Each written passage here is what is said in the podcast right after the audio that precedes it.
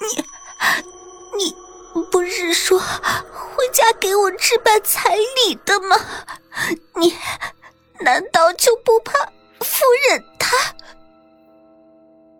夫人，你以为夫人真的对你好吗？她不过是想等你生完孩子再弄死你罢了。这孩子生下来像你倒罢了，像我的话就要露馅了。反正早晚是个死。秀儿，实话告诉你吧，我不可能娶你。早在我十四岁的时候，家里就给我娶了只母老虎，我休不了她，也娶不了你。再说，这次又回来，我就被老爷提上了账房管事，我不能输呀。秀，你就成全了我吧。男人喘着粗气，给了玉秀深深的一吻。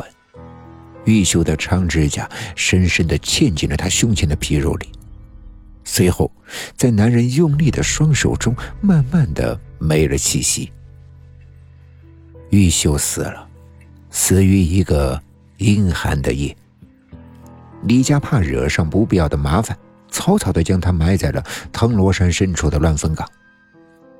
魂魄离体的玉秀，发现腹中的孩子还在尸身里面颤动。孩子还在，他不忍独自轮回，而李家自知玉秀不是好死，怕他阴魂作祟，提早找了法师，将他封印在这藤罗深山。幸好，这老孙头每天来山脚下卖狗肉汤，使得他每夜来买汤，以此养活这棺材中的孩子。道士闻之呀，唏嘘不已。你这九不轮回呀，也不是常法。百日后不入轮回，你的魂魄也会慢慢的溃散，到时一样管不了孩子。女鬼不言语，只是垂下脑袋，哭泣的更凶了。道士细细的思索了一番，尝试着开口道：“刚你说。”孩子这些日子以来是喝了老孙头家的狗肉汤保命的，而据贫道所知呀，这老孙头夫妇二人忠厚老实，且膝下无子，不如贫道帮你牵线，把孩子呀托付给他们可好？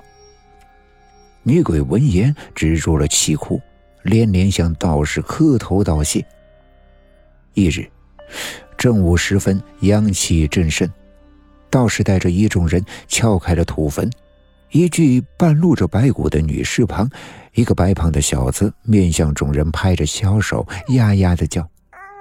老孙头夫妇见状，也不顾什么棺材，两人争相扑了过去。老太婆便哭喊着：“儿啊，我的乖儿啊！”便将孩子紧紧的搂在了怀里。道士望了一眼徒留在棺内的女尸，双手合十，口中念念有词，为女鬼做了超度。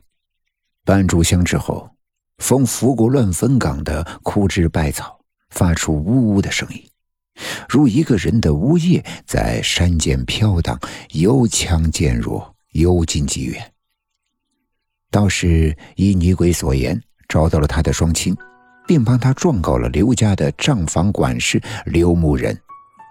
刘牧人杀玉秀时，前胸的伤痕赫然在目，铁证面前不得不从。而李家老爷自知对不起玉秀的双亲，自发的赔偿了他们一笔银两。另一边，老孙头夫妇自棺材里扒出了这个大胖小子后，两人高兴的百病消除。说也奇怪。自从孩子来到了他们家，不仅老孙头的病好了，他那常年汤药不断的老太婆也好了。老夫妇俩白天去大户人家做帮工，晚上照旧去卖狗肉汤，日子呀也一天天的好了起来。为纪念女鬼玉秀，夫妻俩给孩子取名为念玉。念玉打小聪明异常，技艺惊人。十六岁中了状元后，将二老接去了京城，一家三口再没回来。